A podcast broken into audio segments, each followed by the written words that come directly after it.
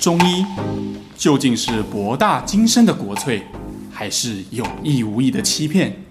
这里是肖玉一讲透中医。Hello，大家好，我是肖玉一。Hello，大家好，我是 Sean。啊，今天天气怎么变这样？我觉得我不太想问你的声音怎么变这样？没有啊，就是我不知道各位听众清明连假去哪里玩了哈。然后我去了一趟日月潭，又穿很少，所以就变这样了。对，我刚才一直觉得，我刚才一直问小新说，你到底有没有做快筛？我很害怕。有啦，我昨天已经做过快筛了啦，没事没事，不要紧张。对，最近新闻呢，最常讲的就是除了是疫情啊之外，那当然就是大家应该有看新闻，多多少少得到一些资讯。然后最近很常在讨论的就是跟乳癌有关的主题。嗯。对，然后我就想说，哎，那我就来问肖医师，就是之前我们有讲过纤维囊肿，那在看乳房啊、乳癌、纤维囊肿之间，就是为什么乳房会有那么多的疾病的产生？就是这是什么样的东西导致那么多的复杂的机转在里面？这样。一一般我们中医在看哈，因为我不知道大家知不知道一个数字哈，现在。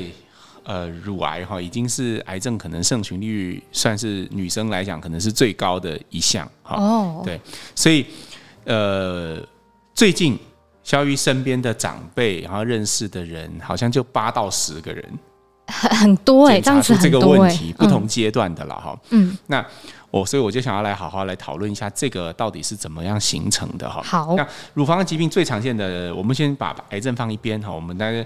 最常见的大概就是纤维囊肿。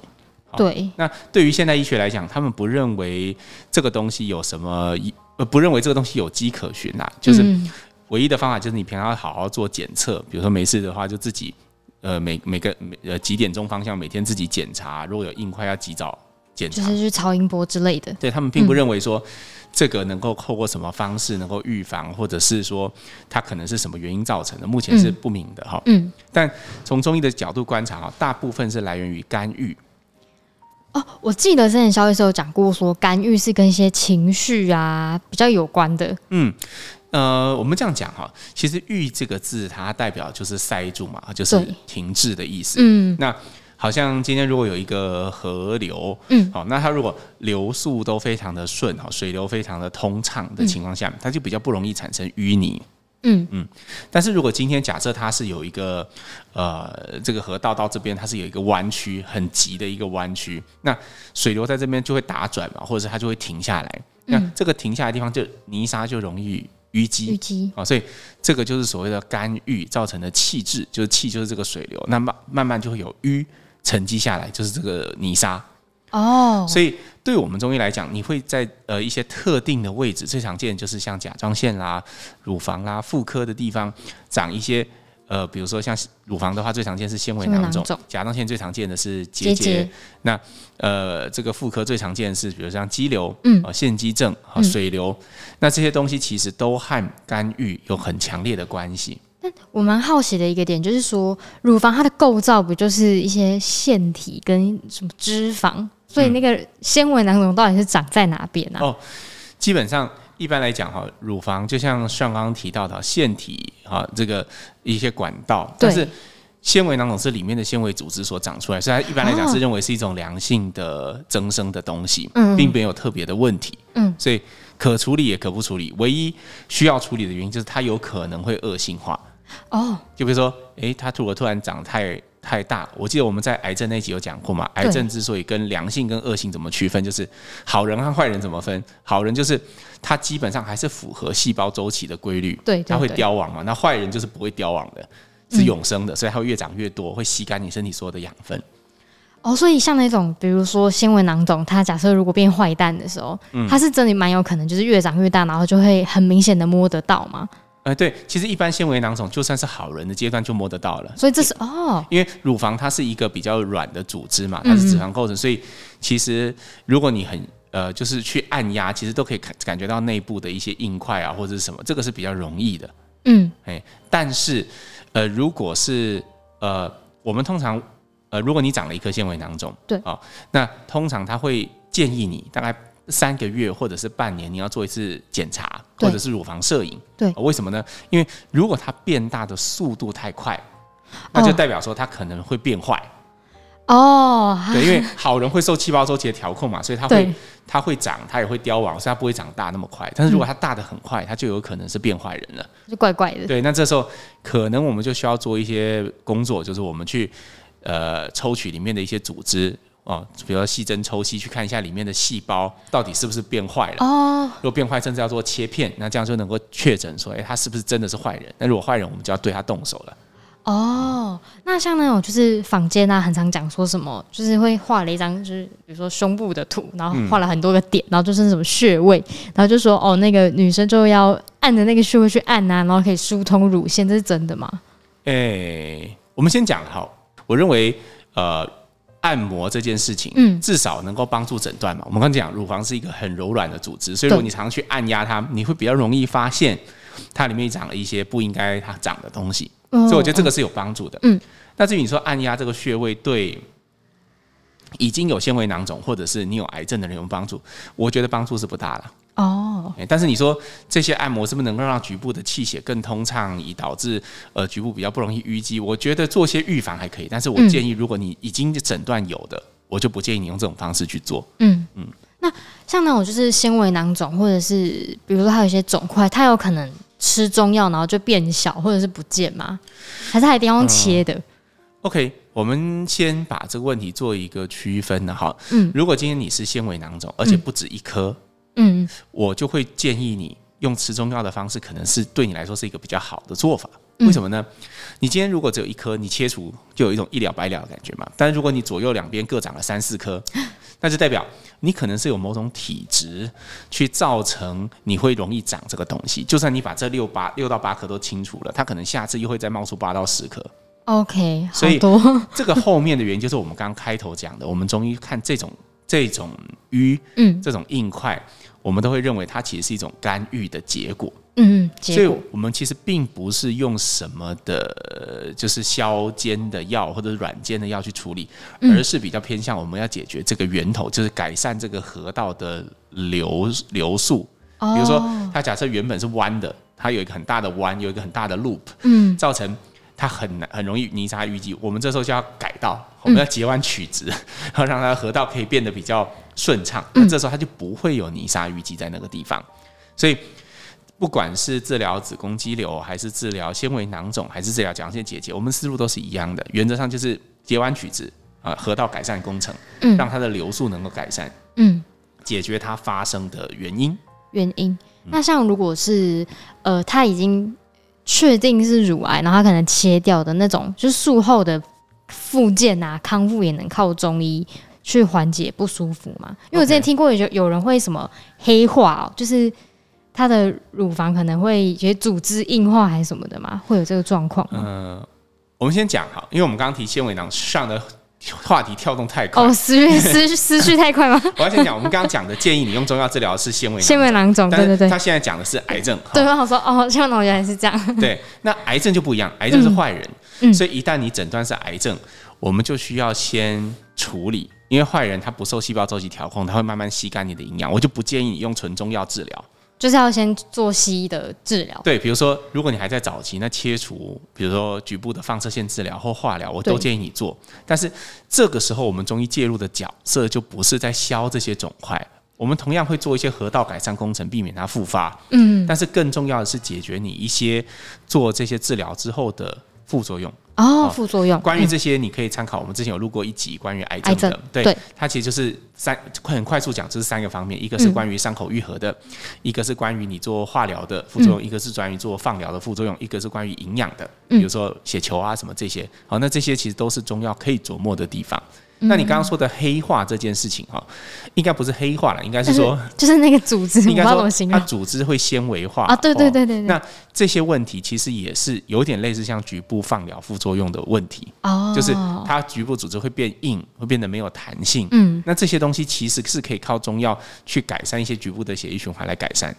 所以之前销售有什么案例是跟这种类似的吗？嗯，像呃。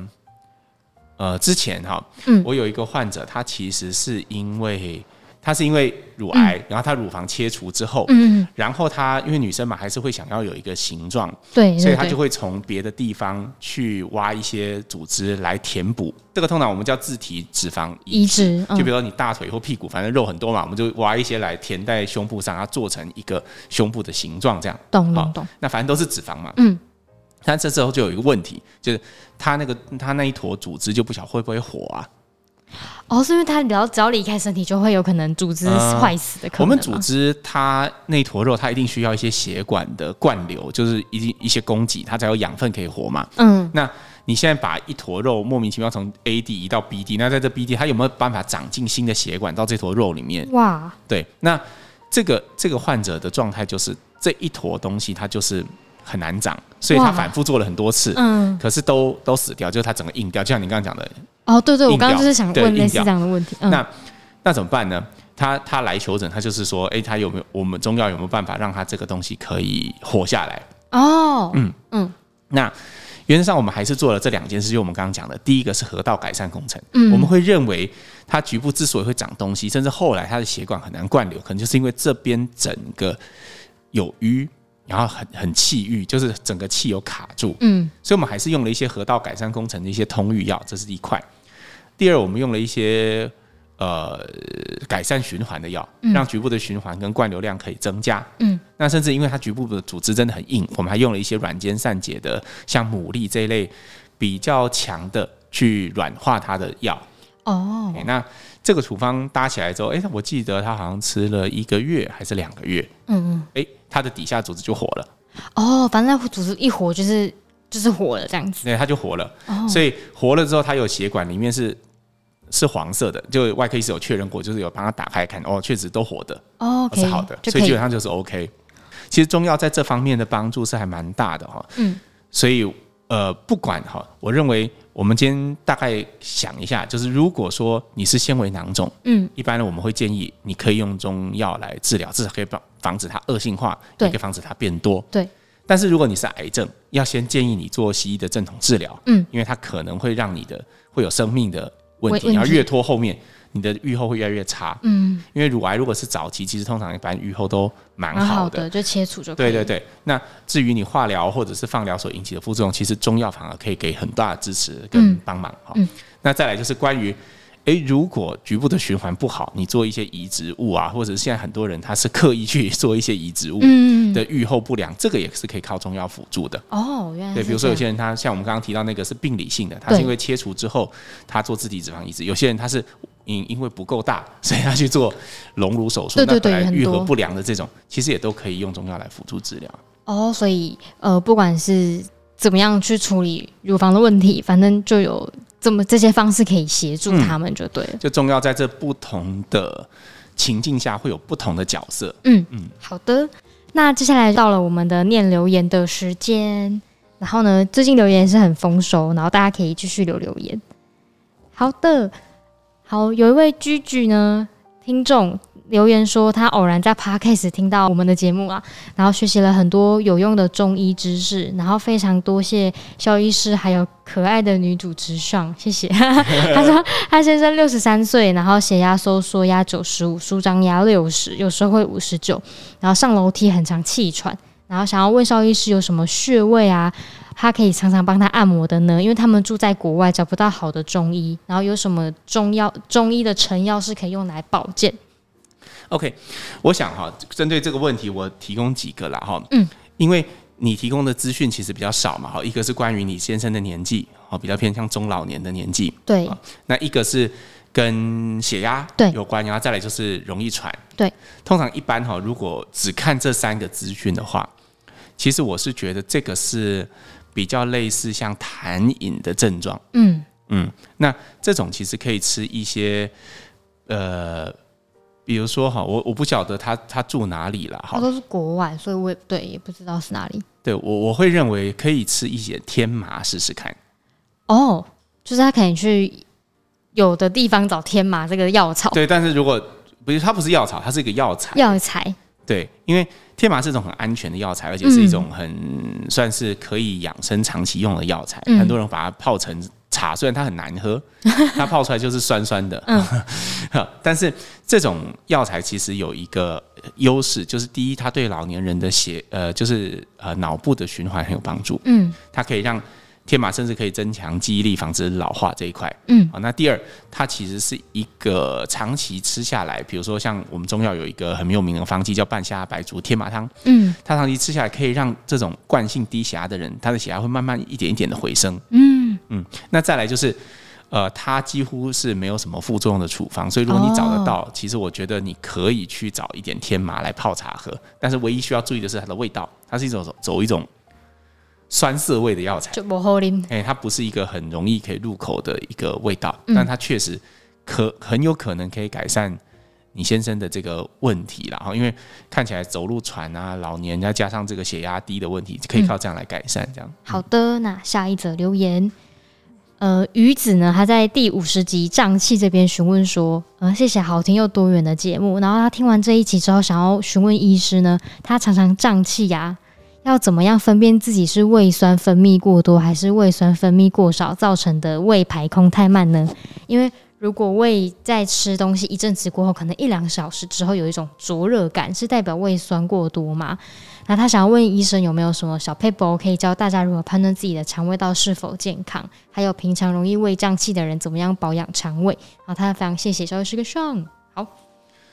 胃哇，这位患者的逻辑我稍微消化一下哈。胃酸太多或胃酸过少的排空过慢，对，他主要是吃饭后的一两小时会有一种灼热感啦。然后他是想说这样是胃酸太多嘛？或者要怎么样去判断他自己的肠胃道怎么样是健康的？我个人觉得应该是胃酸过多的排空过慢了哈。嗯嗯，因为。你这样会有灼热感嘛？代表应该是有酸水涌起来，然后它因为因为排空过慢，它没有办法顺利的进到十二指肠，所以它才会在局部一直不断的去侵蚀你的那个伤口。对，嗯，那，那嗯，好，你说 没有没有，我就想提醒你回答下一题，没事。下一题是什么？他问说要怎么样判断自己的肠胃道是否健康，或是胃胀气要怎么保养？我觉得应该是这样了哈，肠胃道哈，基本上只要你觉得不舒服，不管它是胀还是痛。还是胃酸过多，还是会逆流，其实它都是有问题的。嗯嗯，但是其实从中医的角度，我们比较少去真的很辨别说，哦，你这个是胆汁逆流，你这个是胃酸过多，你这个是萎缩性胃炎，你这个是什么？就对，我们比较常的是去辨这些症，就是你有哪些症状。比如说，同样都是胃酸过多，嗯，你胃镜照进去都一样，胃酸过多、胃溃疡，但是有些人他表现是胀气，我们会用一种处方；有些人表现的是胃痛，我们会用另外一组处方。嗯。诶，有些人表现的是胃痛加拉肚子，然后再加长痘痘，我们就用另外一个处方。嗯，所以其实对中医来讲，你有那个病，但是表现出什么症才是我们在乎的，嗯，而不会单从病就怎么样去处方。嗯，诶，这个是一个可以去澄清的问题啦。哈，好的，那就请这位听众可以观察一下自己到底呈现的方式是什么。对，呈现的方式是什么？好的，那再来下一个留言是肖医师你好，那他很喜欢这个节目，满满的干粮，那他想问医师呢？因为服用抗忧郁、抗忧郁的药物，然后副作用影响到身体、皮肤、头发都非常干以外，排尿也不顺。但是因为西药目前不能停啊，能否用六味地黄丸来改善呢？抗忧郁剂这一块哈，我我认为我确实赞同这位听众自己的感觉啦。这个东西你要遵循身心科医师的意见哈，他不应该自己轻易的减药或者是停药。那至于其他的，你刚刚提到的，比如说头发的问题啦，哈，这个精神状态的问题啦，小便的问题，其实这都可以靠中药调理去嗯得到一些辅助。嗯，所以我的建议是，你可以找一家。呃，你信任的中医师，或者是你巷口的，好方便复诊的，嗯、然后诚实的告诉他你有在吃这些药，产生这些问题，我相信大部分的中医师都可以帮到你啦。好的，那再请他去调理看看。嗯、好的，因为今天的留言都蛮难的，相信是要打起精神。好，在下一则留言呢是忠实听众他留的哦，他说在第五十八集心脏这一集最新的这一集留的，他说，呃。听到他心脏这一集，他想起之前做一个心电图，然后被诊断出心脏多出一条电线，而引起阵发性心搏过速。虽然不常发作，但发作时心率会达到哦每分钟两百下。他说西医说是必须进行电烧手术，将多出的心呃电线烧掉才有改善。现有的西药没有什么帮助。但是我对于进行手术还是有点疑虑，所以想要问肖医师，中医是否有办法处理这样的情况呢？谢谢。这是一个很典型的心律不整的问题。我们上次提到心脏问题分三种嘛，一种就是电器的问题，一种就是它瓣膜呃本身那坨肉的问题，一种是血管。嗯，那这种就很典型，它就是电气系统的问题。嗯，那电气系统它现在的问题是它多出了一条电线，那那条电线它可以乱放电。哦，所以有时候它乱放电的时候，你的心率就会变得变快。那阵发性的心搏过速就是这样造成的。嗯，那有些人会疑问啊，那打得很快不是很好？没有，如果你打得很快，你可以想象哈，一个帮浦如果打到一分钟两百下、三百下的时候，你几乎就没有在打水了，就是空转。对，因为水根本来不及填充，你就一直在收缩。嗯，所以你心脏会瞬间进入一种呃，就人会瞬间进入一种休克的状态状态，那你的你就会晕倒了哈。哦，好危险哦。所以。我认为，如果你想要在开刀之前尝试中医的方法，嗯，我认为比较理想的状况是这样，因为这种患者我治疗过，嗯，其实是可以的，可以试，就是你划定一段时间，比如说可能一个月或者是两个月，嗯，那前提是你可能最好先去装一个呃那种心脏的节律器，好，就是呃那种。那种装置哈，它通常是这样子，它装在心脏上面。嗯，那一旦你乱跳，它会电击你。哦，那你就会回复，因为这个是一个保险。哦，你不要在治中药治疗的过程中，哎，心火过速，然后突然间就不行了，这样，所以一定要先保险这件事情。哦，那至于要不要做电烧，因为它电烧毕竟有风险，你可以试试看吃中药一两个月。嗯，有没有明显减低你那个发作的情况？如果说没有，那我就建议你就赶快去把它烧掉。因为烧掉之后，呃，应该就可以解决这个问题。但是毕竟电烧手术确实是有一些风险。嗯，我是建议可以在电烧之前，可以尝试一到两个月的中药治疗。懂。哎，那如果说你吃中药之后，这再也没有发作过，那就恭喜你，就不需要去管它了。嗯。哎，这这个我确实有治疗过，但是不是每个患者都有办法治疗。懂。但是，一件目前至少他对西医心律不整的药物反应是不好的。懂。所以我觉得可以给自己一段时间去尝试中药治疗，但是要做好保险。就是先有保险，然后试了中药，再看结果。对对对。好的，那在下一则留言呢，是在第五集哦，第五集耶，子宫肌瘤这边留的。他说他听完了全部的集数，真的是受益良多。他很谢谢肖医师跟上如此的用心制作节目，然后尤其这集他听了很多次。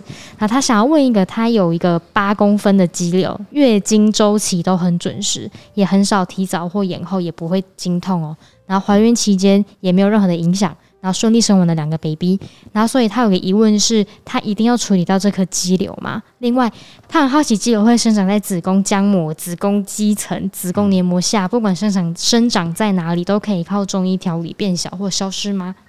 嗯，其实好几个问题了哈。对，一个是八公分的肌瘤到底一定要处理吗？对，那其实。呃，我觉得其实还是看位置，这跟他的第二个问题是连在一起。对对对对对。如果你长在浆膜层，因为浆膜层它其实是子宫的最外层，所以你长在浆膜层，通常它会向外凸出来。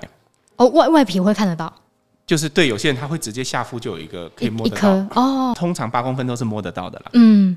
好，那还是有，还有，就算在浆膜层也有上下左右的问题。嗯。如果你是往比较往下的，那可能会压到膀胱，你可能会很频尿。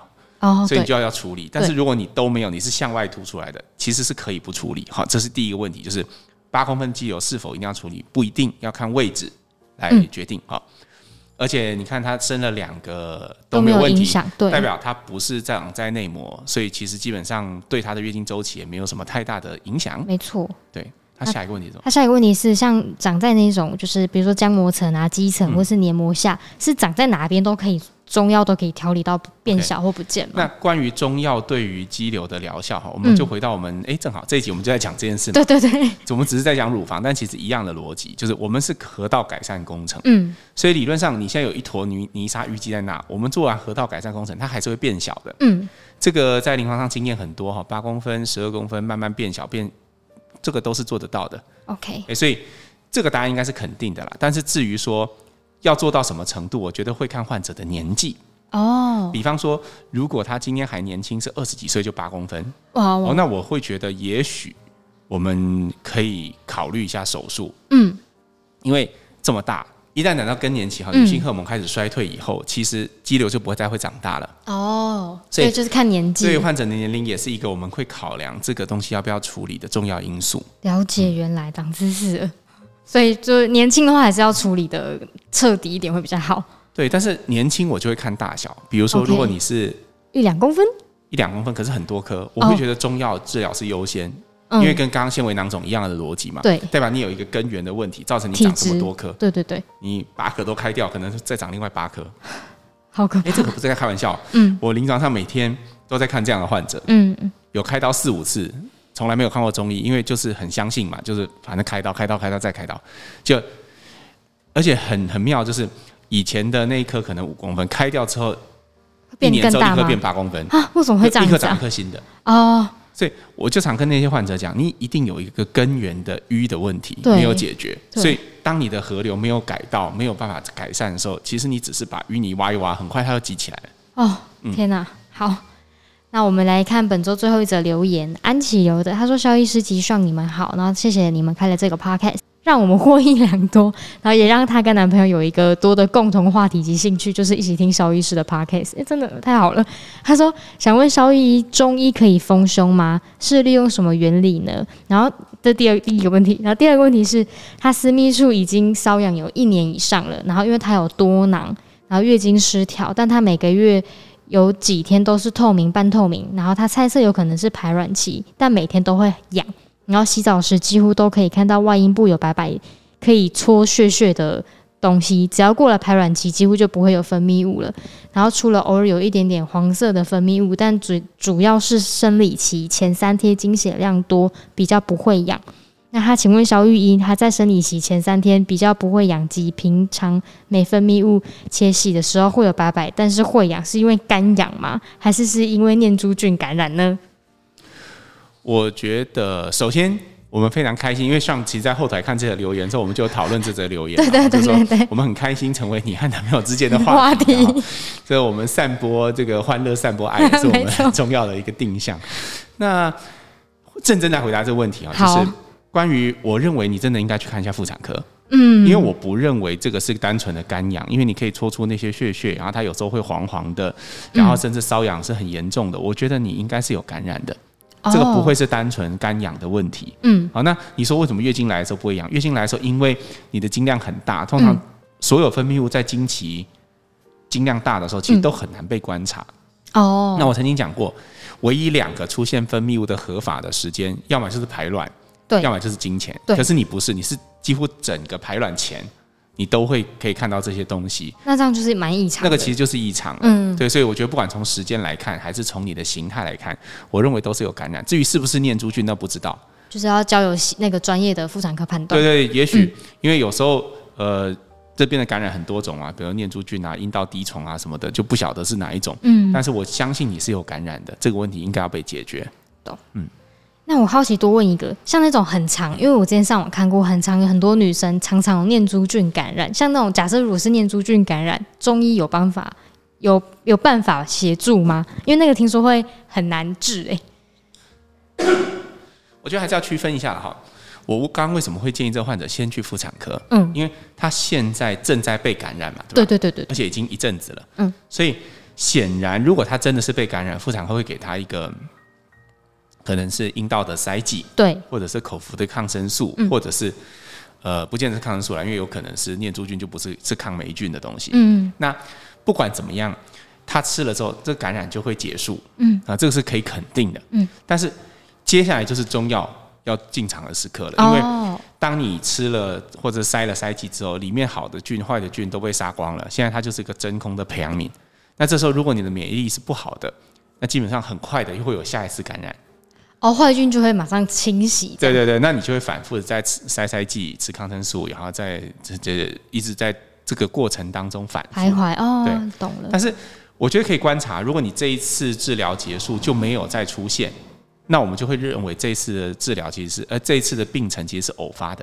那就没有需要中药治疗，但是如果你反复反复就要，那我们就会从你的免疫开始调起，那个就需要中药的介入。好，那就请这位听众先找专业的妇产科，嗯，检查一下。我觉得这是需要的。好的，那我们今天就先到这边。好，我们下次再见喽，拜拜，拜拜。